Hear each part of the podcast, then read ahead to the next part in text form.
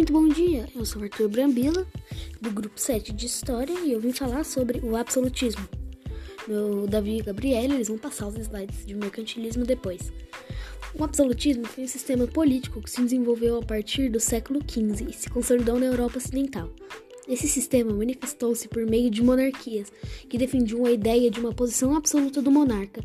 Isso significava que dentro das monarquias absolutistas, o monarca, isto é, o rei, possuía poderes plenos sobre o Estado. Grande modelo monarca absolutista foi o rei francês Luís XIV.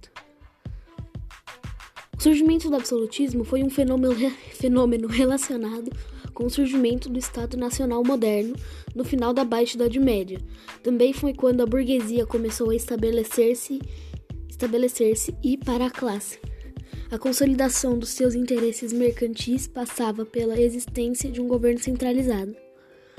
Este Estado moderno e com o poder descentralizado possui uma série de características resumidas pelo historiador Paulo Micelli.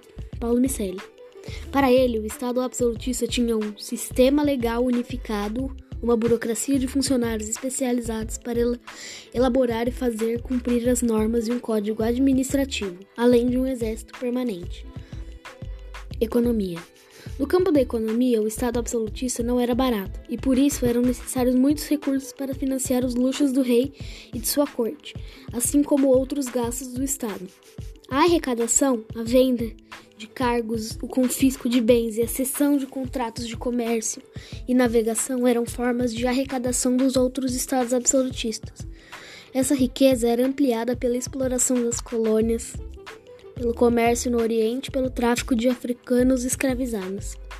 A economia absolutista manifestou-se práticas que ficaram conhecidas como mercantilismo e são entendidas pelos historiadores como um estágio de transição do feudalismo para o capitalismo.